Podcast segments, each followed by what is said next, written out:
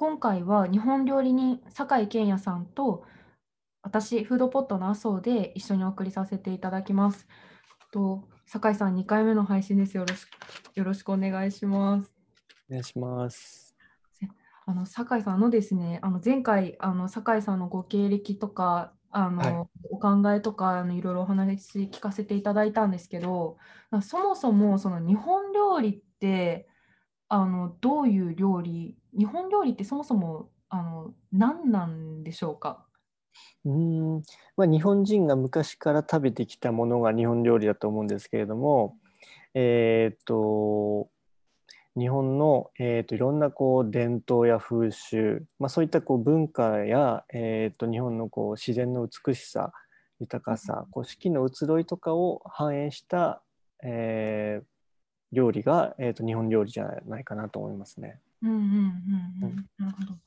その日本料理の魅力っていうのはやっぱりその、まあ、四季の移ろいだったりとか、いろいろあると思うんですけどなんかそのまあ例えばその、まあ、ニューヨークに渡られてたりとかあとはその中華料理とかその、まあ、日本じゃない現場とか日本じゃない、まあ、とえ日本料理の本場じゃないところにも行かれていてあの他の料理とその日本料理とのその違いって何かどういったものがあるんですかね？うーん。まあ、日本料理はそうですね。うーんと、まあ、素材ありきの料理だと思うので、まあ、いい食材とかがないとこう厳しい料理ではあると思っていてであとそのよりこう日本人の体にすごくこう体が求めているものをを食べれる料理なのかなと、まあ、うん旬のものをやっぱこう大事にする料理なので、その旬のものって一番体が欲しがってるものなので本当にこう体に寄り添った料理なんじゃないかなと。なるほど。はい、うんうんうんですね、ちなみにそのアメリカあニューヨークに行かれた時にその日本料そのお寿司屋さんで働かれていたっていうところでなんかうん。うん食材とかとその日本向こうで手に入るはい。食材とかとその日本料理とのなんかそのなんかジレンマみたいなのとかなんか違和感みたいなのとかってあったんですか？えー、とニューヨークはですね食材は魚は、えー、と主に築地から空輸で入れていて、はい、っていうのも、えー、と魚を、えー、とちゃんと,、えー、と傷つけることなくきれいに魚を取る漁師さんうんうんうんはきちんと日本にいるわけですよね。なるほど。でその取った魚を適切にこう処理される業者さんがいてでそれをきれいに包装してこう送ってくれる業者さんがいるので、えー、とうん。ニューヨークでも美味しい魚が手に入ったんですけれども、やっぱニューヨークの市場ではあまりやっぱそこまでこう一つ一つに気を使うっていうのがあまりないと思っていて。なんで日本はその食材が料理人の手に渡るまで綺麗な形でこうバトンがうん。こう渡ってくると思うんですよね、リレー方式みたいな感じで。うん。だからこそこうなんかすごくこう鮮度のいい素晴らしい食材を使えるんであってそれはこう日本人のこう勤勉さだとかうん。次の人を思いやる気持ちっていうのがやっぱこう日本全体がこう台所みたいな感じなんじゃないですかね。うーん。なるほど。それがやっぱこう日本料理が育つその土壌というか、うんうんうん。うん。やっぱニューヨークでやっぱそうはいかなかったので、うん、なるほど。なんか、次の人の手に渡るまできちんと責任を持つみたいな。うんうんうんうんうーん。一回そのニューヨークであったのが、はい。えー、と地下にうんうん業者があの店の鍵を持ってて勝手にあの地下に納品してくれるんですよね。へえ。まあ、どこの料理屋さんもあの地下にこう納品する場所があってうんうんで、えー、と20キロ30キロぐらいのマグロの節を買ってうんでそれが水曜日に、えー違う木曜日に、えー、と納品しますよっていう連絡があってうんはい。で実際に来たのがなんか水曜日に納品されてて なるほど。で結構そのえっ、ともう気温も上がってきてうんうんもうそのまま置いてたらやばい状態の、まあ、気温であったんですけれども、うんうんうん。で僕らその地下にあったんでそれを気づかずに木曜日になってあれマグロ納品されてたじゃんみたいな。うんだそういうこう食材のこう受け渡しとか受け渡しっていうかこうやっぱ日本みたいにきちんとしてないんで。まあ、そこでちょっとこう食材がこうマグロは結局結構もう周りは使えなくなってたのですごくこう食材が無駄になったとかそういうのあるんですけれども、うんうんうんうん。なるほど。なんかだいぶもうそんなこと日本でやったらもうとんでもないこう、うんますよね。あの、食材は例えばこう山菜とかはニューヨークにもすごくたくさんあって、うんうんうん日本よりも美味しい山菜もたくさんあったんうんうん。で、まあ、食材的には別にそんなこうもちろん日本の食材は素晴らしいですけれども、うんうんまあ、いろんなとこにおいても食材は素晴らしいと思うんですけれども、うん。なんかそれをこう取り囲む業業者の方々のやっぱケアが一番素晴らしいんじゃないかなと。うんうんなるほど。うんじゃあもう日本料理は四季あり四季と食材と、あとうはいまみですかね。そうそうですねそういったこう周りの人たちありきうんのお料理ですよね。なるほど。と、あの、料理人さん、えっと、菊、えっと、酒井さんの菊の井さんで10年ほどあの修行なさっていたと思うんですけれど、あの、その村田さん、その菊の井さんのその日本料理って、なんか、なんだろう、菊の井流みたいなのとかってなんかあるんですか？うーん。なんかこうなんですかね。菊の井流。やっぱこう日本料理ってこう職人のこう世界だと思うので、うんうん。なんかそれがきちんと言語化されたらやっぱ、えっ、と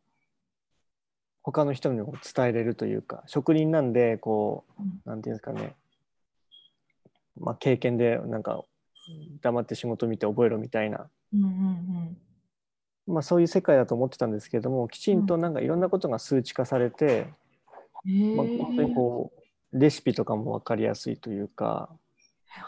なのでなんかいろんなことが言語化されていたのでよりそれがこう世界に対して分かりやすく発信されていたのでうんうんうん。なんかこう日本料理ってまあどういうものなのかみたいな感じでこう世界中から、まあ、いろんな研修生とかがこう聞くのに来てましたし。うーんなるほど。うんなんかもう日本料理店イコールもうめちゃめちゃもう見て背中を見て覚えろみたいなめちゃめちゃ厳しくてなんかはいバンみたいなもうちゃんとしろみたいなうんイメージがあったので、うんなんか結構びっくり、うんうんすごい意外だなって思いました。うんうんうんそうですね。なんか、その、日本料理、その、うん日本料理、すいません、なんかまたちょっと話戻るんですけど、その日本料理のなんか定義とかってあるんですかね？うんなんか定義は多分人それぞれまた違うと思うんですけれども、うん。えっ、と菊の井の村田大将がおっしゃっていたのは、うんえっ、と世界で唯一うまみを中心に構築される料理というふうにおっしゃっていて、うんうんうん。まあ、世界の料理はこう割とこう油をすごく使ったりだとか、うんうん。まあ、そういうふうな油脂分を中心に構築する料理なんですけど日本料理っていうのはうまみを中心に構築する料理、うんうんうんまあ、かつ、えー、と昆布とかつおのだしお出汁であったりとかうんうん。そういった一切こう油脂分のないこうなんていうのかな清らかな、えー味わいですかね。うんうんうんなるほど。うんそうですね。その日本料理なんでそのすごくこうはいうんうんうん。あ何でしょうお願いします。えーっとその村田大将の言葉ですごくこう印象的だったのがその食材っていうのはその僕らが作ったものじゃなくて神様が作ったものだからその味をつけるっていうんじゃなくて味は添えてあげるんだっていうのがうんすごくこう好きな言葉でしたね。うん味は添え味は添えてあげるんだ。うんうんうん、なるほど。だからそういったこう、まあ、精神的なそういう気持ちとかもやっぱこう日本料理うんだと思いますね。うん。素材を尊重して、えー、といかにその素材の美味しい部分を引き出してあげるか。う。んうんうんうん。なるほど。がしなるほど。足を添える、あ、いい表現ですね。なんか、うん。塩梅とか調和とかいううん言葉って溢れてると思うんですけれど、うん。味を、食材に味を添えてあげる。神様がたもの。いや、なんか、なるほど。いや、めちゃめちゃ勉強になります。ありがとうございます。と、ちなみにそのうまみの、その日本料理はそのうまみで油脂分を使わないっていう中で、その今度は酒井さんはあの中華料理についうん中華料理を学ばれて、もうゴリゴリ油脂のお料理をなさったと思うんですあの、はい。学ばれたっていうことだったんですけど、うんうん。それってなんかどういうどういう心境の変化というか、なぜなんでしょう？ーんとやっぱりこう油脂分をうまく使ってあげることでよりもっと美味しく日本料理がなると思いましたし、まあ、その中国料理を学んだっていうのは、えー、と日本の文化のう、うん。源流はやっぱその中国文化にもあるので、まあ、そこを知りたかったっていうので、うんまあ、こんだけこう時代が変わって、えー、と日本のこう食生活もこういろんなこう多様性を帯びてきた中で、